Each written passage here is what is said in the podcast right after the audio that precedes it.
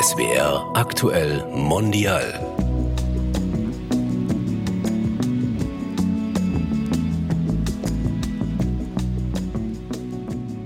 Hallo bei SWR aktuell mondial. Ich heiße Junaid Özadale. Und ich bin Susanne Babila. In der zweiten Folge unserer Reihe Krisenfest beschäftigen wir uns mit erfolgreichen Menschen in Deutschland, die aus Kriegs- und Krisengebieten in Afrika kommen. Wir wollen wissen, wie ihr Leben in Deutschland aussieht, wie sie die Erfahrungen aus ihrer alten Heimat weitergeben können und was für sie Krisen bedeuten. Dem Thema Krise ist eine Zeit, wo oh, ich kriege schon die, die Tränen in den Augen. Sorry. Zum Beispiel bei meinen Eltern, dass die sehen, es gibt keine Perspektive in unserem Land. Es ist nicht auf unsere eigene Interesse, unsere Tochter wegzuschicken, aber als Mutter, als Vater machen wir eine schwere Entscheidung. Ein Kind mit 18 Jahren, wir wissen nicht, wo wir das Kind hinschicken. Aber wir denken, es ist besser als hier. Finisia Sabeta stammt aus Simbabwe, einem krisengeschüttelten Land im südlichen Afrika. Und seit 2009 lebt sie in Deutschland und hat in Villingen-Schwenningen Betriebswirtschaft studiert und wohnt in Riegel am Kaiserstuhl. Hallo Finisia, herzlich willkommen. Hallo. Ja, herzlich willkommen auch meinerseits. Finisia, dürfen wir du sagen? Ja, klar, können wir uns duzen, auf jeden Fall. Super, ich heiße Susanne. Und ich heiße Junaid. Finisea, du bist uns aus Freiburg zugeschaltet, sitzt dort im SWR-Studio. Ja. Und Susanne und ich hier im Funkhaus Stuttgart. Zum Reinkommen und Kennenlernen lassen wir unsere Gäste immer ein paar Sätze kurz ergänzen. Jetzt kommt der erste Satz, Finisea. Als ich meinen Eltern in Simbabwe erzählte, dass ich mein Studium in Deutschland erfolgreich absolviert habe, sagten sie, Wir sind so stolz auf dich. Finisia, wenn ich morgens aufstehe und zur Arbeit gehe, ist mein erster Gedanke? Also, mein erster Gedanke, wenn ich aufstehe, ja, ist mein Kind okay? Ist alles okay bei ihr? Wie geht alles in den Alltag soweit?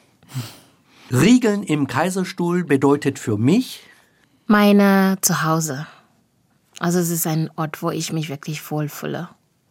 Finisia, wenn du an Simbabwe denkst, was ist dann der erste Geruch, der dir einfällt?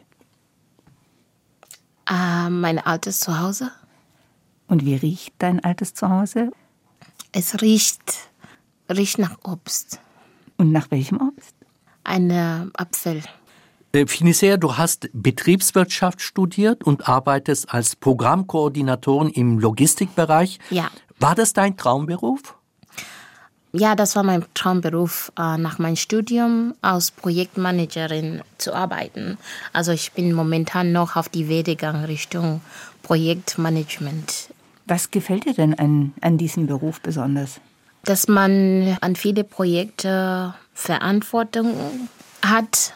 Also Projektmanagement war für mich klar in dem Studium, weil ich wusste, man hat immer an unterschiedlichen Tagen unterschiedliche Themen am Tisch. Und das ist für mich etwas, was an die Arbeit reizt, weil ich bin nicht ein Mensch, die immer an die gleiche gerne arbeitet. Ich möchte immer abwechslungsvolle Arbeit haben. Und das ist, was mich für diese Stelle gerne interessiert. Also du bist flexibel. Genau, ich bin sehr flexibel, ja.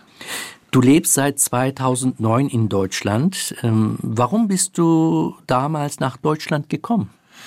Ja, ich bin direkt nach der Abitur, frisch mit 18 Jahren nach Deutschland gekommen, zunächst aus Au-pair-Mädchen. Damals in unser Land, es gab nicht so viele Perspektiven nach dem Studium und wenn man die Gelegenheit hatte, nach der Abitur zu studieren in einer Universität. Also in diesem Zeitpunkt war es schwierig, weitere Perspektive zu bekommen in Bezug auf äh, Stellen oder Jobs. Sogar mein Vater war ein perfektes Beispiel. Damals, in 2009, hat er eine feste Stelle gehabt, hat seine Arbeit äh, verloren durch diese Krise, die, die wir damals hatten. Und dadurch, dass wir Krise hatten, keine Perspektive nach dem Studium. Meine Eltern haben sich entschlossen, dass ihre Tochter nach ähm, Deutschland gehen, um eine neue Kultur kennenzulernen, aber auch nach weiteren Möglichkeiten oder Perspektive zu schauen. Deswegen bin ich nach Deutschland gekommen. Mit 18 Jahren. Genau, 18 Jahre jung. Ja. Ganz schön mutig. Du hast ja den Kontinent gewechselt. Ja, kann man so sagen. Es war nicht einfach. Das war nicht einfach. Wie ging es dir da so am gerade erster Tag Ankunft in Deutschland? Weiß gar nicht, wo bist du angekommen in Deutschland? Ich bin in Düsseldorf angekommen bei meinen Gasteltern. Die waren sehr nett. Die haben versucht, mich wirklich so gut willkommen zu heißen oder diese Gefühl, dass du zu Hause bist. Aber es war auch nicht so einfach. Ich musste auch meine Au-pair-Familie wechseln, weil das Kind, das Familienkind da ist auch leider gestorben, wo ich dann nach Deutschland gekommen bin und das war auch für mich als junge Mädchen auch sehr prellend, weil ich habe mich irgendwie schuldig gefühlt. Ich bin gekommen und dann in dem gleichen Zeitpunkt, wo das Kind jetzt gestorben ist und meine Gasteltern haben gesagt, ey, es ist besser, wenn du eine andere Gastfamilie suchst. Ich war wirklich durcheinander. Das Kind ist gestorben. Darf man fragen, was da passiert ist, ein Unfall? Also ist es während der Geburt gestorben ist. Und das ist das Kind, warum ich auch hier nach Deutschland gekommen bin, vor meine Gasteltern. Aber dadurch, dass das Kind leider gestorben ist, meine Gasteltern, die erste Gast Gastfamilie, haben mich gekundigt, kann man so sagen. Ja. Traurig. Die haben keinen Grund mehr, mich dabei zu haben. Und dabei sind auch meine Traume, meine Wünsche, alles. Also es war wirklich eine deprimierende Situation, die ersten zwei Wochen schon in Deutschland. Ist es dann besser geworden dann mit der zweiten Familie? Ja, also bei der zweiten Familie war es auf jeden Fall besser geworden. Meine Gastmutter und mein Gastvater, die waren alle nett zu mir und die haben mich auch geholfen in Bezug auf die weitere Perspektive hier in Deutschland. Meine Gastmutter hat mir sehr viele bei den Bewerbungen geholfen, weil ich bin hier nach Deutschland gekommen. Sie hat gewusst von Tag eins, dass ich möchte weiter studieren hat mir auch ein paar Studienplätze empfohlen. Und ja, es hat mir sehr gut geholfen, unterstützt mit den Bewerbungen. Und am Ende hat es gelungen, diese Bewerbungen. Zum Studieren braucht man natürlich deutsche Sprachkenntnisse, wie das so schön heißt. Konntest du schon damals Deutsch? Nein, ähm, deswegen habe ich mich nur für internationale ähm, Studienplätze beworben. Es war mir klar, ich möchte keine Zeit mehr investieren, indem ich weiter die deutsche Sprache lerne, wenn man das so sagen kann. Ich werde sowieso in die Universität weiter die Sprache lernen, habe ich damals gedacht. Ich möchte wirklich noch studieren und dann fertig mit Studium, meinen Job bekommen und dann auch meine Eltern wieder unterstützen, die Geschwistern und auch Geld wieder nach Hause zu schicken. Das war der Plan.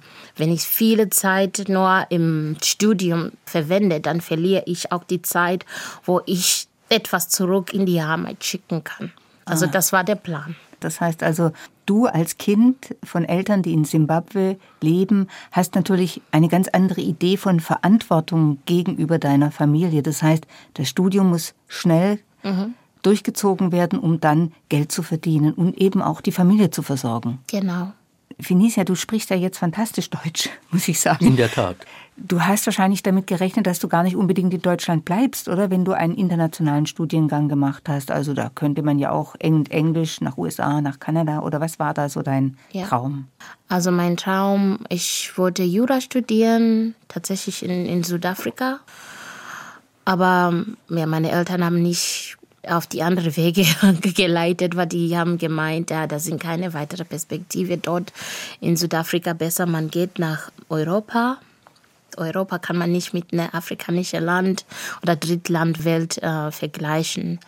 Und nach dem Studium habe ich nicht gedacht, ich bleibe in Deutschland. Aber ja, Deutschland hat mir gut gefallen. Ich habe die Struktur auch sehr gut gefallen. Neue Leute kennengelernt. Also es war eigentlich einfach so klar, dass okay, nach dem Studium, du bist ja hier. Fühlt sich langsam, langsam wie die Heimat damals schon, ja. Ich nehme an, du hast damals Englisch gesprochen, weil ja. du ja gesagt hast, du willst eher in so einen internationalen Studiengang belegen. Also warum ausgerechnet Deutschland? Ausgerechnet Deutschland, weil ich war in Deutschland für meine Au-pair-Jahre. Und dann, während ich hier war, es war schneller, einen Studiumplatz in Deutschland zu bekommen und auch freie Studienplätze in Deutschland, weil das sind viele Universitäten, die auch Studium ohne Gebühren anbieten. Du hast ja gesagt, deine Eltern haben dich sozusagen nach Deutschland geschickt, nach Europa. Mhm. Ja, das bedeutet, deine Eltern haben deine Reise und deinen Aufenthalt hier in Deutschland finanziert. Genau. Und äh, vorhin hast du gesagt, dass dein Vater ja seine Arbeit verloren hat durch all diese Krisen in Simbabwe. Ja. Haben deine Eltern damals so gut verdient, dass man dir ein Studium in Europa finanzieren konnte? Ja, auf jeden Fall damals, als mein Vater noch seine Stelle hatte. Es war alles okay, also angemessen, weil ich kann mich so sagen, dass unsere Familie damals gehörte zu der mittleren Middle Class, kann ich so sagen. Genau. Die konnten mein Studium finanzieren, indem sie das eigene PKW verkauft haben, um diese Geld in der Bank zur Seite zu legen, um zu zeigen, in Deutschland, wir können unser Kind unterstützen. Vor ein Jahr mit ca. 8000 Euro, die damals dann in eine Bank zur Seite abgelegt werden sollte.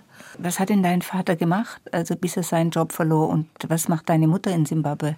Also mein Vater hat gearbeitet als eine, also eine Senior Manager Stelle in einem National Foods also eine der nationalen äh, Essensproduktionsstätten. Also er war wirklich viel unterwegs. Also er hat auch sehr viele Verantwortung an seinen Job. Also er hat sehr gut verdient damals. Meine Mutter arbeitet immer noch in einer Bank, also da seit fast 25 Jahren. Eine der erfolgreichsten Bank auch in, in Simbabwe.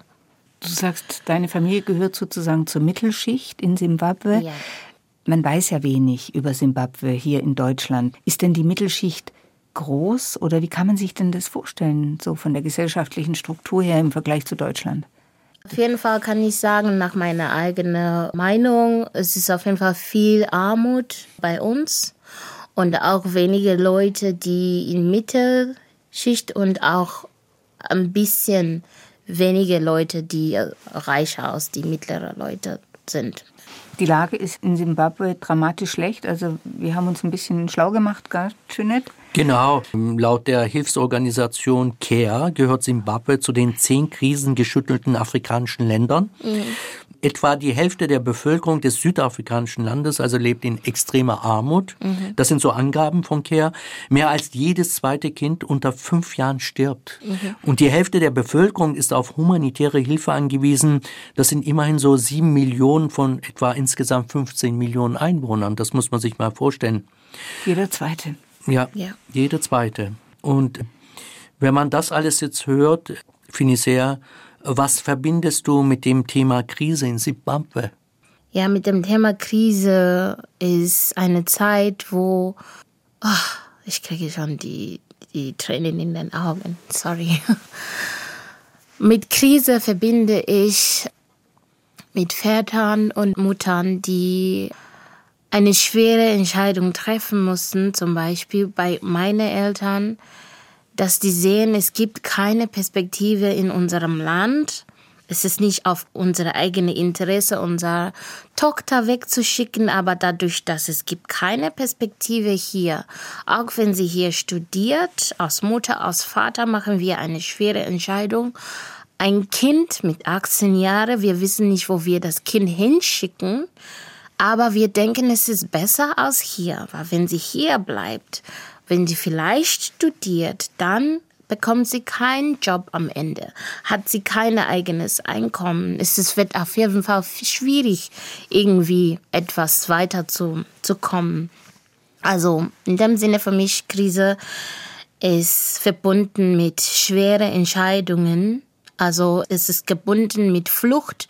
Man flüchtet sogar von eigenem Heimat. Also man geht nicht von alleine selber oder möchte die, die Entscheidung selber treffen, weil viele von uns, viele von meinen Kollegen, Kolleginnen haben die gleiche Geschichte wie ich, wurden aus dem eigenen Heimat weggeschickt, um bessere Perspektive zu finden, weil die eigene Heimat nicht mehr anbieten kann. Das sind viele Studierende, die jetzt machen unterschiedliche Sachen nur, um schnelles Geld zu bekommen kann man sagen, jemand, der studiert hat, verkauft jetzt Tomaten auf die Straße oder verkauft jetzt Getränke auf die ähm, Markten da draußen unterwegs jeden Tag, weil das ist das Einzige, was er im Moment machen kann. Vielleicht hat er keine Eltern, denen unterstützen, eine Fliege zu buchen, nach irgendwo im Ausland zu kommen. Deswegen sitzen die Leute da. Für mich Krisen ist wirklich, ist etwas ist weggenommen und man hat nicht die Wahl und man arbeitet mit, was da ist. Genau, kann ich so sagen. Wir ja. wissen, wie gesagt, wenig von Simbabwe. Wie ist denn der Alltag in Simbabwe? Also ich kann nicht für allgemein sagen, wie der Alltag ist. Ich kann schon eine Perspektive geben. Zum Beispiel der Alltag meiner Mutter arbeitet in einer Bank. Sie geht jeden Tag zur Arbeit. Manchmal benutzt sie öffentliches Verkehr Richtung Arbeit und die Preise sind auch jetzt momentan mittlerweile sehr teuer geworden. Was früher 50 Cent zum Beispiel, wo sie wohnt, bis zur Arbeit, jetzt muss man mehr dreifach bezahlen, um nur bis zur Arbeit zu kommen. Und mein Vater macht unterschiedliche Deals, wenn ich das so sagen kann, damit er irgendwie was am Tisch zu Hause bringen kann. Er macht auch Logistics, er macht hin und das. Also er ist wirklich viel unterwegs. Er hat keine einzige Stelle, was er momentan macht. Er macht alles, was möglich ist, um sein Geld zu verdienen. Und dann, ich habe auch einen kleineren Bruder, der studiert, der macht weiter seine mittlere Reife, seine Ausbildung in der Schule jetzt. Und ja, es ist auch für ihn nicht leicht. Die alle Geschwister sind weg. Ne? Der Bruder ist auch jetzt weg. Er studiert in, in Polen. Und er ist jetzt der Einzige zu Hause. Und also er hat keine Geschwister rund um die Uhr. Die sind einfach zu dritt zu Hause. Alle sind ja weg. Die Kinder sogar sind nicht da. Das ist der Alltag für die, die drei, kann ich so sagen. Also man kann sagen, ein harter Überlebenskampf. Ja. In jeder Familie. Ja. Du hast es kurz erwähnt, du hast noch einen kleinen Bruder, der ist in Simbabwe, der macht jetzt sozusagen gerade seine mittlere Reife und du hast noch einen Bruder, ja. der studiert im Moment in Polen. Ja. Den hast du auch vor kurzem besucht, ja. hast du mir erzählt. Ja. Das heißt, die Familien, wenn sie denn flüchten können, wenn das möglich ist, sind ganz zerstreut sozusagen auf dem Erdball. Ja, kann man so sagen. Weil ich wünsche mir manchmal, dass alles wäre noch in Ordnung gewesen in unserem Land, dass es gäbe überhaupt keinen Grund, hierher zu kommen, weil dann hätte man die eigene enge Familie bei sich. Also da hätte man die Mama da, der Papa, Bruder, Geschwister, alle dabei. Wissen Sie, was ich meine? Also hier ja. ist man alleine, ne? Und dann du hast die Familie nicht da und dann du wirst angeschaut von vielen auch anders, ne? Und du denkst, warum bin ich hier? Aber du versuchst ja zu kämpfen mit allem, was du hast, allem, was du gelernt hast. Und du guckst immer nach vorne. Man schaut immer nach vorne. Warum bin ich hier? Ich bin hier, um ein besseres Leben für mich, aber auch meine Geschwister und auch jetzt meine Tochter zu schaffen. Das heißt, du hast jetzt große Verantwortung eigentlich auf deinen Schultern. Ja. In deinen jungen Jahren jetzt noch dazu. Du vermisst deine Eltern, so habe ich dich verstanden. Ja. Was vermisst du denn noch aus Simbabwe? Was ich aus Simbabwe vermisse, auf jeden Fall die Community, ne, die Netzwerke, die man damals hatte oder obwohl man versucht ja in der Diaspora sich mit unterschiedlichen ähnlichen afrikanischen Netzwerken sich auseinanderzusetzen oder etwas zu machen. Es ist nicht wie zu Hause. Also ich bin schon hier in Deutschland ich bin Deutsche, ich habe die deutsche Staatsangehörigkeit jetzt auch, aber man fühlt sich manchmal nicht immer ne, wie zu Hause. Und ich vermisse auf jeden Fall dieses Gefühl von zu Hause sein. Oder du läufst einfach auf die Straße, du wirst nicht so komisch angeschaut oder du, was suchst du denn hier? Also auf jeden Fall, wenn ich zu Hause bin, in Simbabwe bin, ich muss mich nicht erklären, ich habe keine Stempel auf meinen Stern. Keine guckt mich so komisch an oder ich muss versuchen, mich Gerät zu fertigen und zu zeigen, nee, das kann ich. Nee, sie haben mich gerufen, ich muss mich beweisen. Nein, in Simbabwe muss ich mich nicht äh, beweisen. Man ist immer zu Hause. Und du bist ja auch alleinerziehende Mutter, hast du uns im Vorgespräch erzählt. Ja. Wie schwierig ist denn das Leben für dich als berufstätige und schwarze Frau in Deutschland, die alleinerziehend ist? Es ist auf jeden Fall nicht leicht. Gefühlt, ich bin jeden Tag am Kämpfen. Diese weiter nach vorne schauen, die immer in meinem Kopf bleiben. Ich kann so sagen, das hilft mir jeden Tag zu schaffen, weil es ist nicht einfach. Ich arbeite Vollzeit, ich habe eine siebenjährige Tochter, die von der Schule auch abgeholt werden sollte. Danach die Hausaufgaben machen wir zusammen, auch um sie zu kümmern. Ne? Aber nebenher hat man auch einen Job, hat man einen Alltag. Also rund um die Uhr geführt bin ich noch am Arbeiten. Und es ist wirklich nicht einfach. Da hat man auch nicht die Großmutter dabei, zu unterstützen oder Großvater ab und zu mal, wo man das Kind weggeschickt werden kann. Ne, egal wo man ist, ist das Kind immer da. Und man braucht auf jeden Fall manchmal Zeit für sich, aber kaum ist das so. Ja. Vielleicht hättest du in Simbabwe viel leichter gehabt, weil die Großeltern erziehen ja die Enkelin mit in dem Falle. Ich denke mal, dass sie auch ihre Enkelin vermissen. Ja, die vermissen sie so sehr. Die haben so viele Sachen verpasst. Die wünschen manchmal, dass sie auch hierher kommen könnten. Das habe ich auf jeden Fall auf dem Plan, dass sie irgendwann mal hier kommen zum Besuchen und sehen, wo wir leben.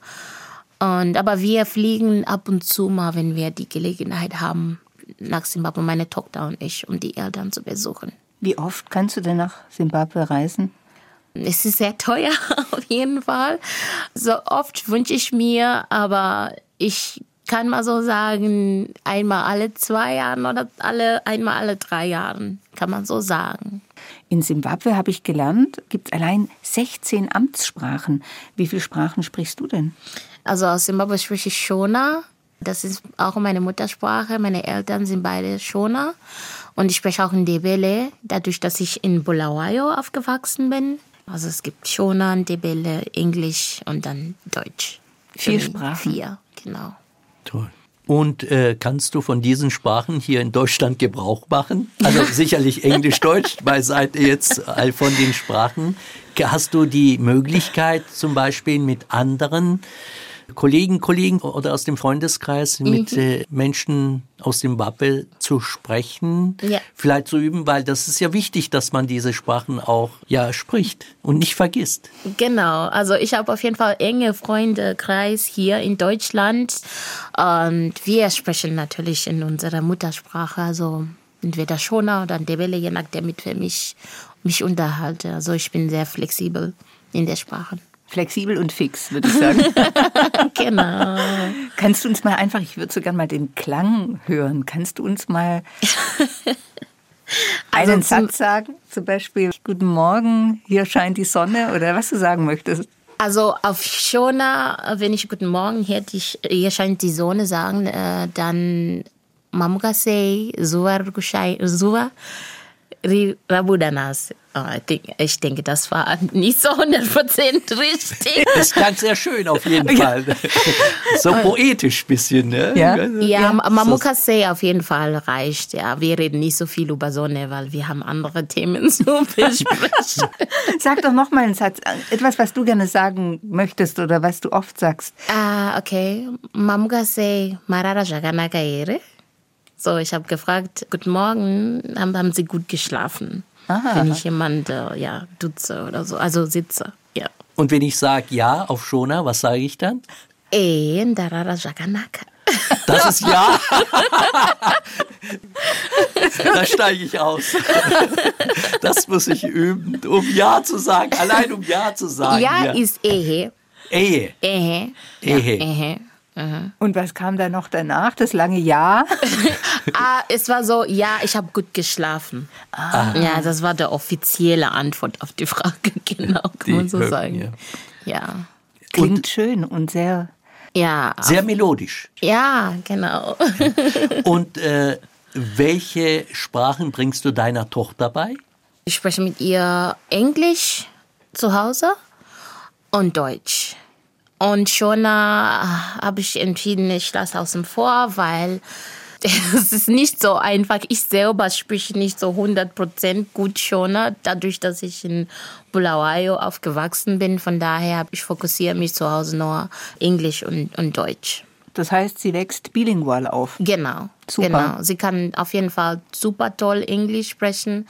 Und für mich, das reicht. Und irgendwann mal wird sie schon, weil sie hat auch selber Interesse schon zu lernen. Also sie kann schon ein paar Sachen verstehen. Und ja, wenn sie richtig reif in beide Englisch und Deutsch ist, dann kann sie, wenn sie noch Interesse hat, schon weiter oben, weiter lernen. Ja. Finicia, du hast vorhin gesagt, das ist manchmal auch nicht so einfach, weil manche schauen einen an, als ob man einen Stempel auf der Stirn hätte. Mhm. Hast du manchmal mit Vorteilen zu kämpfen in Deutschland? Ja, ich denke, das gehört zum Alltag. Vor allem für uns halt, ne? Kann ich das so? Es ist auch ein anderes Thema, die will ich nicht gerne angehen, aber auf jeden Fall muss man kämpfen. Muss man wirklich kämpfen. Ich habe auch gelernt hier, war früher, als ich nach Deutschland kam, ich war sehr ähm, ruhig. Unsere Kultur ist so, ja, wir sind ganz ruhig, leiser. Wir ähm, äußern nicht unsere Meinungen. Respekt vor alle, die groß aus dich sind. Aber hier habe ich meine Meinung alles umstellen müssen. Und ich bin jetzt direkter geworden. Ich kann auch jetzt kämpfen, wenn ich sehe, ey, ich werde hier anders behandelt oder jemand versucht, mich zu stempeln mit einem Stempel auf meinen Stern, ne, wenn ich so sagen kann, dann muss ich auf jeden Fall das aussprechen und sagen, hey, das geht gar nicht, weil ich habe das gelernt. Ich nehme das immer mit mir, jeden Tag. Aber du schaust nach vorne, du bist ja. kämpferisch? Ich kämpfe auf jeden Fall. Ich kämpfe mit alles, was ich habe. Würdest ja. du sagen, du kannst vielleicht auch besser mit schwierigen Situationen umgehen, weil du sozusagen krisenerfahren bist? Auf jeden Fall. Ich kann das auf jeden Fall so sagen, weil ich habe Situationen erlebt, wo wir weniger hatten oder wir sind von einer Stadt zu den anderen, zu den nächsten äh, geflüchtet schon damals, weil wir haben immer was Besseres gesucht. Ne? Man hatte keine stabile Kindheit erlebt oder du bist ein, die von der ersten bis dritte Klasse woanders in eine andere Stadt. Dann zieht man woanders, weil durch Jobwechsel des anderen Elternteils müssen wir alle umstellen, woanders hingehen. Also viele Änderungen, aber man weiß, diese Änderungen ergeben einen Sinne am Ende des Tages und muss man immer nach vorne schauen. Ist es vielleicht eine Stärke der Menschen in Afrika, mit Krisen umzugehen, Finisea? Wie siehst du das? Eine Stärke, mit Krise umzugehen. Ich glaube, wir sind sehr reaktionsfähig. Wir sind so gebildet, dass wir einfach irgendwie so schnell, so flexibel sein mussten, weil es ist nicht konstant. Man hat keine Struktur, Struktur, die ganz konstant sind. Alles wechselt so schnell. Und dadurch dass man sehr stark irgendeine Situation umgehen kann. Kreativ im Chaos fällt mir ja, das genau, ein. genau, kann man so sagen. Tunisia, was wünschst du dir für die Zukunft? Für mich. ja, und deine Familie. Auf jeden Fall, für mich wünsche ich Zufriedenheit, Gesundheit an erster Stelle und von meiner Tochter auch das Gleiche, auch von meinen Eltern und Geschwistern. Äh, ich hoffe, dass irgendwann mal, wenn wir die Gelegenheit haben, dass wir nicht so weit voneinander zu leben. Das wäre auf jeden Fall eine große Wunsch, aber es ist eine Wunsch, ne? Vielen Dank, Finicia. Wir haben viel gelernt, oder, Jeanette? Also ich bin begeistert. Ja. Finicia, wir wünschen dir viel Glück und bleib gesund und alles Gute, viel Erfolg. Dankeschön. Das war SWR Aktuell Mondial. Wir haben mit Finisea Sabeta gesprochen. Sie ist Betriebswirtin aus Freiburg. Das war die zweite Folge unserer Reihe Krisenfest. Erfolgreiche Menschen in Deutschland, die aus Kriegs- und Krisengebieten in Afrika kommen. Und in der dritten Folge geht es dann um die Lage in der Demokratischen Republik Kongo. Darüber sprechen wir mit einem Theologen und Literaturwissenschaftler, der in Deutschland als Koordinator der kirchlichen Arbeitsstelle Südliches Afrika im Welthaus in Heidelberg arbeitet und Kampagnen gegen die Ausbeutung afrikanischer Länder startet und sozusagen Fachmann im Meistern von Krisen ist. Und wenn euch diese Folge von SWR Aktuell Mondial gefallen hat, dann empfehlt uns weiter und abonniert uns. Ihr findet unseren Podcast in der ARD Audiothek. Danke fürs Zuhören, sagen Susanne Babila und Junaid Özadale. Tschüss. Tschüss, bis zum nächsten Mal.